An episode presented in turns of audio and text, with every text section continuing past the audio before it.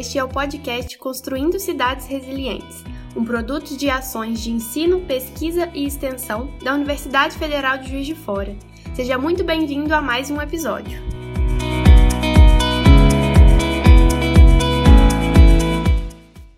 Vou apresentar nesse módulo 2 as principais características e funcionalidades das ferramentas de autoavaliação da resiliência a nível preliminar e a nível detalhado da iniciativa Construindo Cidades Resilientes MCR 2030. Inicialmente, nós vamos fazer uma breve apresentação sobre o conteúdo de cada uma dessas ferramentas, falar sobre sua importância e o perfil dos seus usuários, e num segundo momento vamos focar na ferramenta de nível preliminar, relatando todo o seu processo de aplicação, análise dos resultados obtidos e vamos finalizar com algumas orientações sobre os próximos passos a serem seguidos. Falando em primeiro lugar da autoavaliação de nível preliminar, é importante destacar que se trata de um conjunto de avaliações que vão fazer com que o governo local entenda a real situação em que o município se encontra, tomando por base diversos aspectos que são tratados ao longo da ferramenta, pensando sobretudo na capacidade resiliente daquela localidade. A partir desse entendimento, é possível possível traçar um plano de desenvolvimento, um plano de estratégias que vai atuar diretamente na redução do risco de desastres, o que nós chamamos aqui de RRD. Essa primeira ferramenta é dividida em 10 princípios para construir cidades resilientes, onde cada um deles tem diferentes quantidades de perguntas. No total, ela possui 47 perguntas e cada pergunta possui uma escala de pontuação de 0 a 3. Ela é disponibilizada no site oficial da iniciativa, em seu modelo original na língua inglesa, com aspecto mostrado nessa imagem, mas tem a sua versão traduzida para o português. Essa tradução foi feita pela Universidade Federal de Juiz de Fora, em um trabalho conjunto de professores, orientadores e acadêmicos, a partir de uma parceria que foi firmada com a Organização das Nações Unidas. Essa versão também pode ser encontrada no site oficial. Aqui a gente tem a interface geral da ferramenta, que é dada por meio de uma planilha de Excel configurada em formato de tabelas, nas quais vão sendo pontuadas as perguntas, os direcionamentos que vão ser importantes e necessários para o preenchimento das lacunas. Mais à frente, nós vamos ver detalhadamente cada aspecto dessa planilha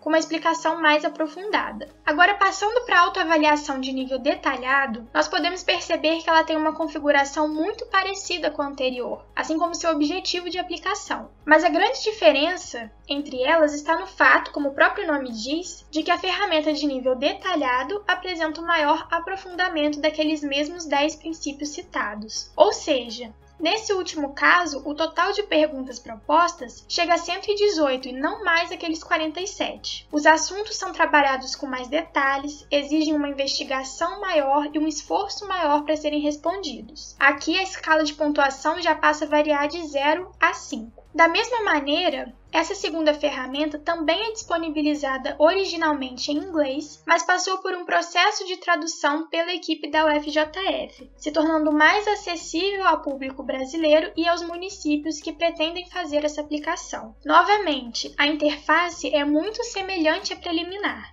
Existe a mesma estrutura de organização, a mesma disposição dos atalhos, ela também é feita em planilha de Excel e a principal diferença que nós podemos notar é mesmo a quantidade de alternativas disponíveis para serem escolhidas em cada uma das perguntas. Nesse ponto estão indicados todos os 10 princípios trabalhados em ambas as ferramentas, na primeira de maneira mais ampla e na segunda de maneira mais aprofundada. Cada um desses princípios traz uma temática que vai guiar e estimular as discussões naquele momento. O interessante desses materiais é que eles envolvem diferentes setores do município e áreas de conhecimento. Então, parte, por exemplo, do estudo para a organização da resiliência a desastres e da identificação dos possíveis riscos atuais, passa pela capacidade financeira da cidade, seu planejamento urbano, sua relação com os ecossistemas naturais, a capacidade institucional e social, a questão das infraestruturas, até chegar em questões ligadas à preparação e resposta aos desastres e a melhor e mais acelerada reconstrução do local.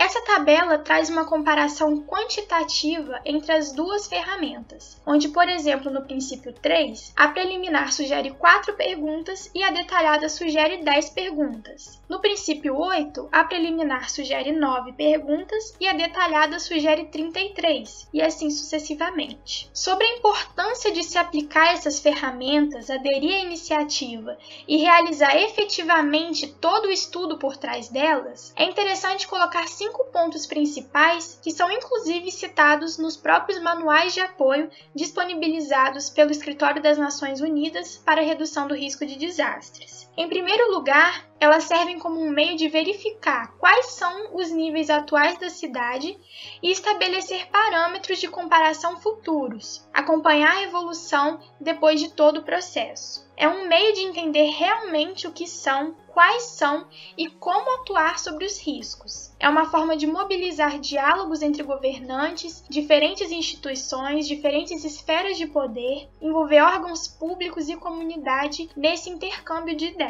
É uma maneira eficiente de definir prioridades de ação e de investimentos de acordo com o cenário atual, além de ser o primeiro passo para o desenvolvimento de um plano municipal de resiliência, que vai gerar posteriormente inúmeros benefícios para a cidade e para sua população. E quem são as pessoas que podem atuar nesse processo, nesse procedimento de autoavaliação? É preciso pensar, antes de tudo, que esse é e tem que ser um trabalho coletivo, uma soma de esforços. São diversos representantes de órgãos e instituições que vão compor um corpo técnico. Este corpo técnico envolve, por exemplo, representantes de secretarias da Prefeitura, da Defesa Civil, do Corpo de Bombeiros, assim como integrantes do meio acadêmico que podem contribuir com pesquisas, análises de resultados. Enfim, essa parceria certamente é muito positiva. Além desses atores, depois de toda uma primeira fase mais técnica, é sugerida a organização de uma consulta pública, onde a própria comunidade vai entrar também como participante dessa atividade. É a partir dos relatos dela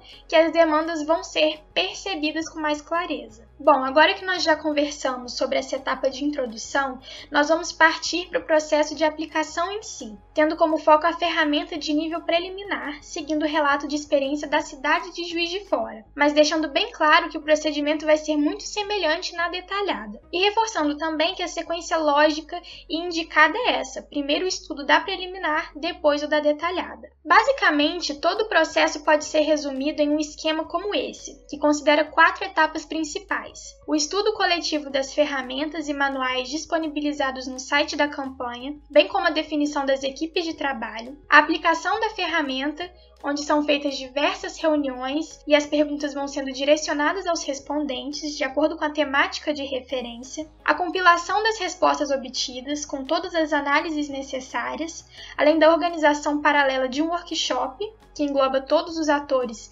envolvidos até aqui e mais a comunidade, e por fim, a realização desse workshop para consulta pública, no qual os resultados coletados são expostos e colocados em discussão.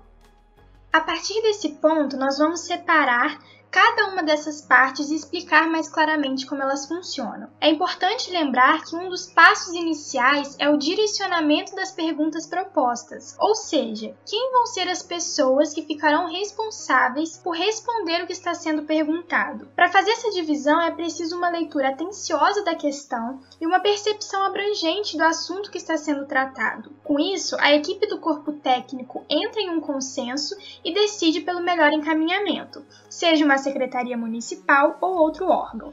Uma mesma pergunta pode ser direcionada para mais de uma instituição. Entrando na primeira etapa, a de estudos, a primeira recomendação feita é visitar o site oficial da iniciativa MCR 2030, conhecer os seus principais aspectos, os objetivos, entender de fato do que se trata a campanha e acompanhar as principais notícias e atualizações que são postadas. Em seguida, a gente traz um outro link que direciona ao site que contém todo o material necessário para o desenvolvimento das ações. Nesse site base da UNDRR, você vai encontrar todas as ferramentas disponíveis disponíveis em diversos idiomas, os manuais, os materiais gráficos e tudo aquilo que for relevante para os estudos. Quanto aos manuais que eu citei anteriormente, eles seguem esse aspecto. Além de retomar todas as perguntas presentes nas próprias planilhas das ferramentas, os manuais apresentam orientações importantes para o entendimento e a interpretação do que foi colocado, por isso vale a pena consultá-los sempre. Além disso, eles trazem comentários pertinentes sobre cada princípio individualmente e o que é esperado do respondente. Feito todo o estudo adequado, o segundo momento vai ser voltado para as reuniões entre a equipe técnica, que está à frente das atividades, e os representantes das secretarias escolhidos para responder as perguntas. Vão surgir algumas dúvidas sobre as questões, então é muito necessário esse apoio inicial. Depois, essas secretarias vão se reunir internamente, cada uma com suas próprias equipes, conversar sobre as questões, fazer um debate e chegar a um acordo de qual é a melhor alternativa a ser preenchida. Junto a isso, elas precisam organizar materiais documentos que sustentem e justifiquem a nota dada. São chamados meios de verificação. Precisam definir ações para alcançar a máxima resiliência, caso a nota escolhida não seja a máxima, então o que pode ser feito para se alcançar a situação ideal, e por fim, definir um prazo para se alcançar essa máxima resiliência de acordo com a realidade da cidade e quais serão as instituições responsáveis por desenvolver aquelas ações. É possível que a primeira escolha de secretarias para responder determinada questão não seja mais assertiva, então cabe a contribuição delas sugerindo um redirecionamento a outras que sejam mais ligadas ao assunto. Depois de passado o prazo estipulado pela equipe organizadora, as respostas finais devem ser retornadas da maneira como for acordado. Agora apresentando para vocês a interface da ferramenta de autoavaliação a nível preliminar, essa é a página inicial, que possui alguns atalhos que direcionam para o restante da planilha. No canto superior direito estão os atalhos para voltar para essa página inicial, para chegar na página de informações sobre a cidade, a aba de resultados a aba com algumas informações finais e link para tirar dúvidas e um atalho para retornar. No centro dessa tela, no botão Ir, nós somos redirecionados aos atalhos de cada um dos 10 princípios, onde podemos encontrar as perguntas a serem solucionadas. O preenchimento dessa ferramenta em si começa com o lançamento de dados sobre a cidade no menu Informações, que existe tanto na ferramenta preliminar quanto na detalhada.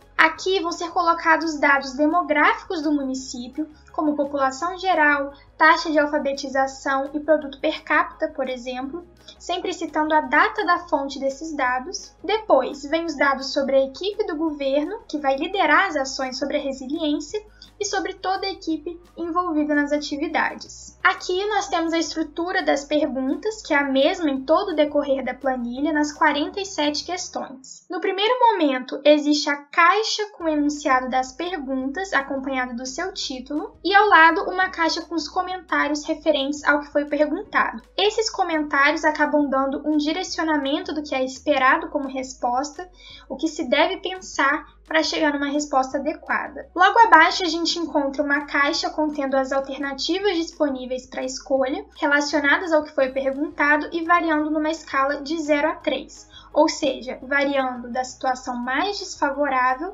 para a situação mais desejável do ponto de vista da resiliência e o enfrentamento dos riscos. Ao lado, na direita, um espaço para digitação, onde vão ser pontuados os meios de verificação, os documentos comprobatórios das respostas escolhidas. Para finalizar, as três últimas lacunas a serem preenchidas são a de ações para alcançar a máxima resiliência, com as estratégias pensadas para o gerenciamento de riscos, o prazo proposto para colocar essas estratégias em prática e as instituições responsáveis por elas, as que vão ficar à frente dessas ações. Uma observação muito importante que deve ser feita é que as respostas válidas para as perguntas objetivas, as que realmente devem ser consideradas, são aquelas que apresentam também um meio de comprovação, isso para o preenchimento oficial da planilha. São essas respostas que vão ser expostas no momento da consulta pública. Elas vão ser obtidas a partir de alguns métodos estatísticos, podendo ser a média ou a moda, conforme a necessidade de cada caso. No caso da aplicação da cidade de Juiz de Fora, o método que prevaleceu foi o cálculo da moda, mas se não houvesse repetição de notas, passaria a ser utilizada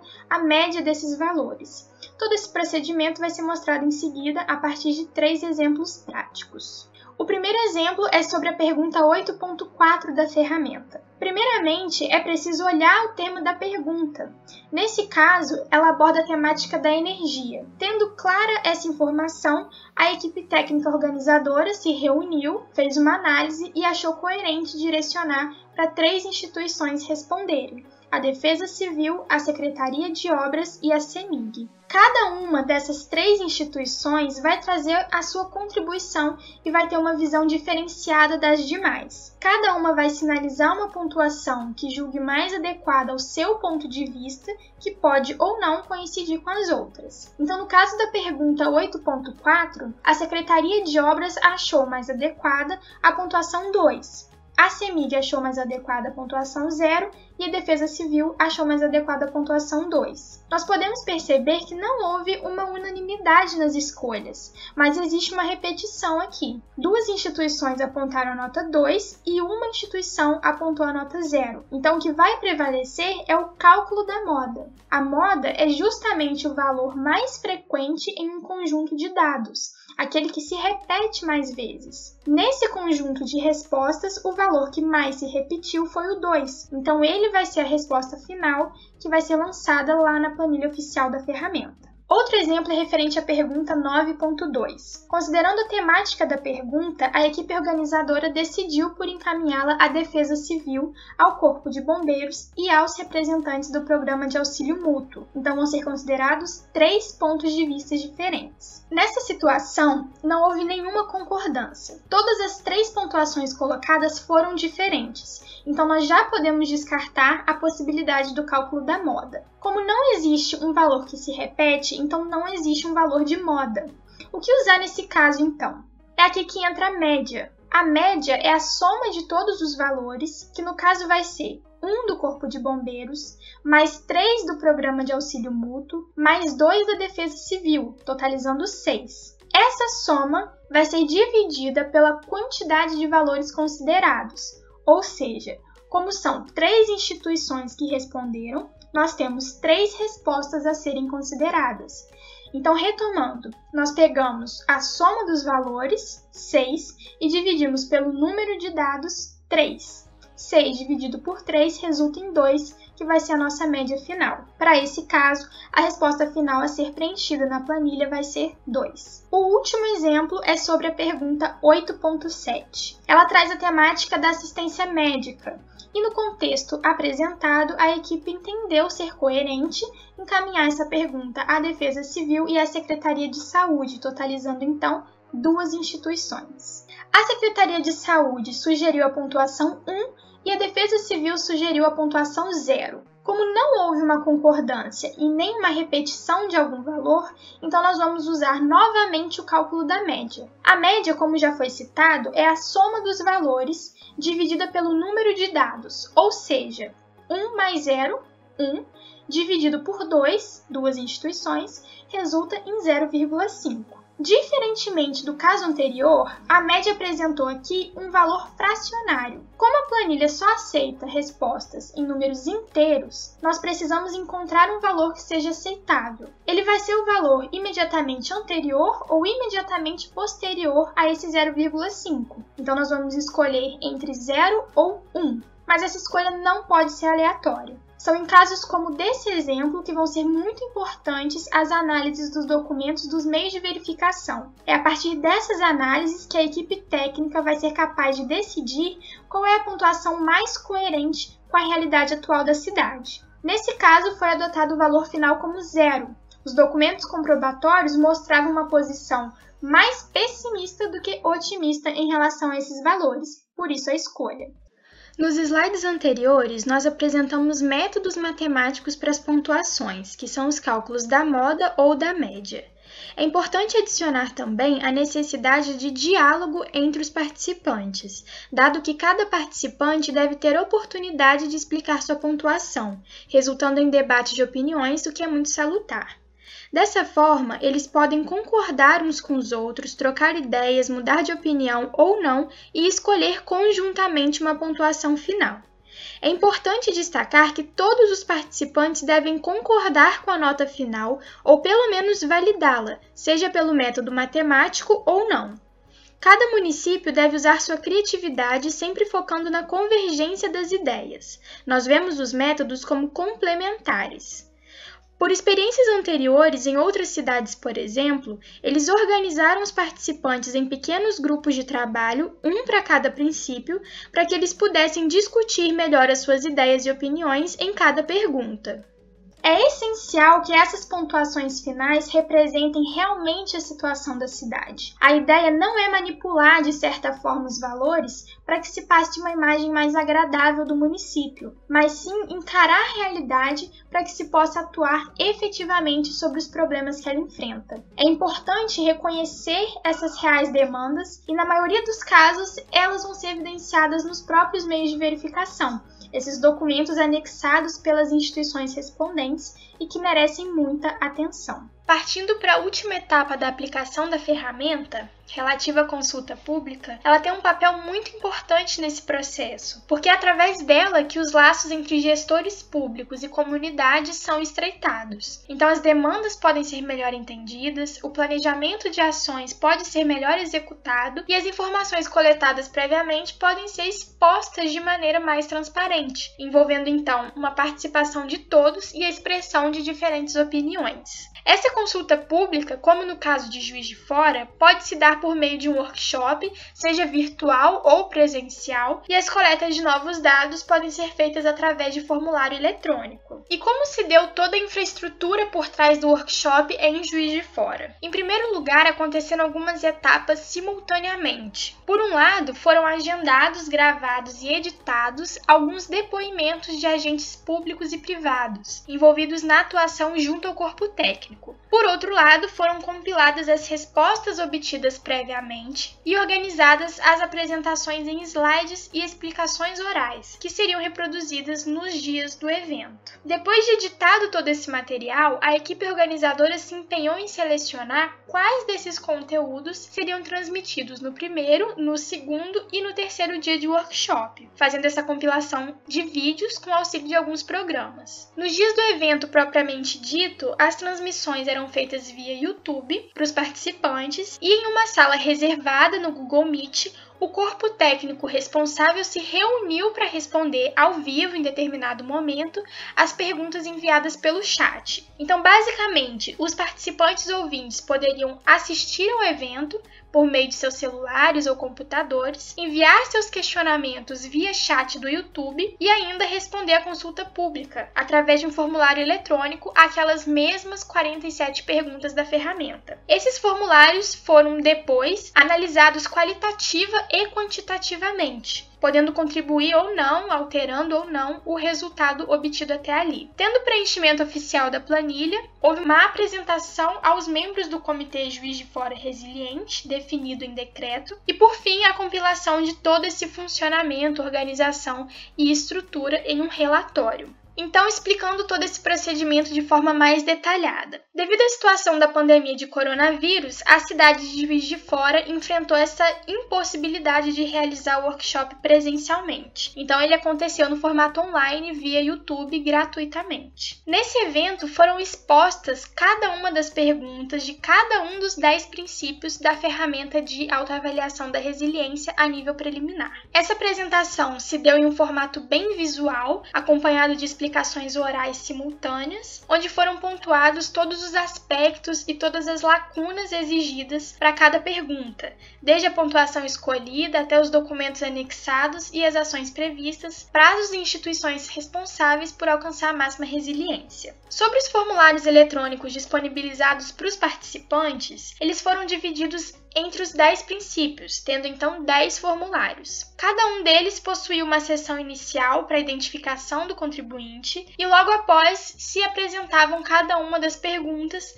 com campos para marcar a pontuação escolhida e para digitar qualquer observação que ele julgasse pertinente na avaliação daquela questão em específico. Unindo as respostas coletadas no primeiro momento, vindas somente do corpo técnico, com as respostas obtidas no workshop por meio dos formulários, é possível fazer uma última análise estatística e definir qual será a pontuação oficial a ser enviada para o Escritório das Nações Unidas. É aí então que nós retornaremos à planilha e faremos o preenchimento oficial das lacunas nos campos corretos. É interessante também reservar um esforço para coletar dados numéricos por meio daqueles mesmos procedimentos de média e moda dos dados obtidos exclusivamente no workshop. Isso para se ter um parâmetro de estudo, observação e interpretação dessas novas informações. Finalizado todo esse passo a passo, a planilha preenchida vai ser bem semelhante a essa do exemplo, feita por Juiz de Fora. É importante preencher com calma e atenção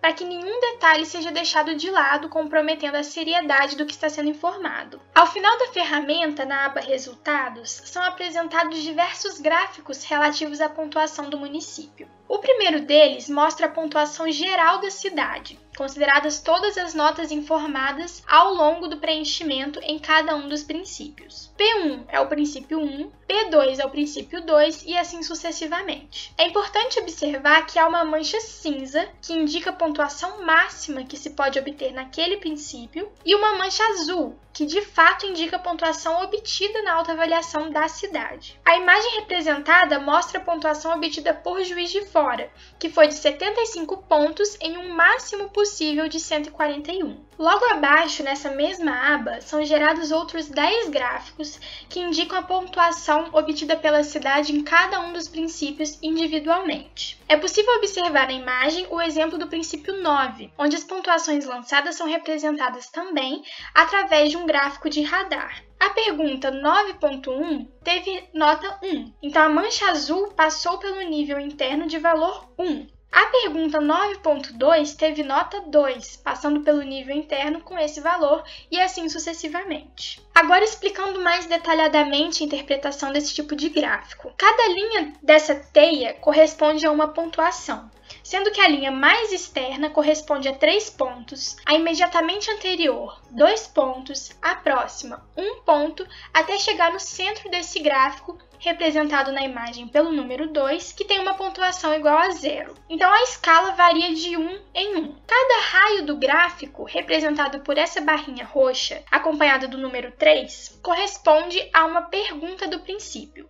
Então 9.7, por exemplo, é a pergunta 7 do princípio 9. O número 4, colocado nessa direção, indica por onde passa a pontuação obtida nessa pergunta. Como a mancha azul está passando pela linha de valor 2, isso quer dizer que a pontuação da pergunta 9.7 foi igual a 2. Esse mesmo raciocínio pode ser feito em cada um dos raios. Lembrando que essa pontuação é inserida automaticamente à medida que as perguntas são respondidas. Então é importante se atentar a esse preenchimento inicial, porque é ele que vai gerar o resultado, a sua pontuação final e os seus gráficos. A mesma análise vai ser utilizada para o gráfico da pontuação geral, mas existem duas diferenças principais. A primeira é que cada raio representa a pontuação de um princípio e não mais de uma única pergunta. A segunda diferença é que a linha mais externa tem um valor de 30 pontos e não mais de 3, justamente por ser a soma de todas as pontuações de cada princípio. Então, ao invés de a escala variar de 1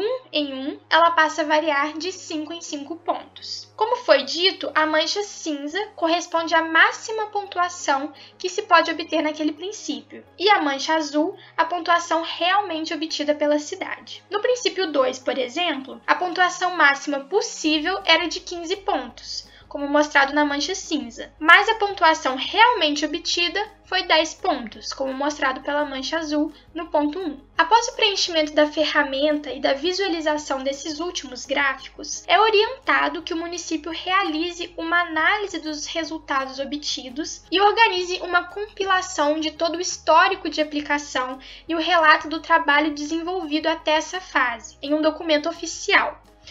O grande objetivo é ter arquivadas todas as informações importantes para que se dê uma continuidade das ações, mesmo com uma possível troca de gestão na prefeitura da cidade. A imagem representada nesse slide é dos dados de publicação do documento elaborado por Juiz de Fora, na sua própria experiência e que pode ser encontrado também na internet. Bem, esse módulo 2 explicou o procedimento para se aplicar a ferramenta de autoavaliação a nível preliminar, mas vale destacar que todo passo a passo pode ser realizado também com a ferramenta de nível detalhado. E é importante destacar também que os estudos sobre a resiliência não se limitam apenas a essas duas ferramentas. Existem mais algumas que oferecem mais suporte nesse sentido. É o caso da ferramenta de análise da resiliência do sistema de saúde pública e a ferramenta de análise rápida de risco, que complementam as avaliações. É interessante ter em mente também que todas as ferramentas disponibilizadas pela UNDRR são disponíveis aos municípios, sem um modelo pronto e estático de aplicação. A metodologia seguida por cada localidade vai depender das suas próprias necessidades. O que foi apresentado neste módulo é apenas uma sugestão de abordagem, uma das possibilidades que podem ser vivenciadas. Então, cabe aos gestores e às comissões organizadoras decidir quais vão ser as melhores estratégias. Ao final de todo o processo, todas as aplicações, todos os estudos, os municípios vão ser capazes de construir um plano de ação de resiliência adequado, realmente eficaz e condizente com as demandas observadas. Muito obrigada pela sua atenção e até a próxima!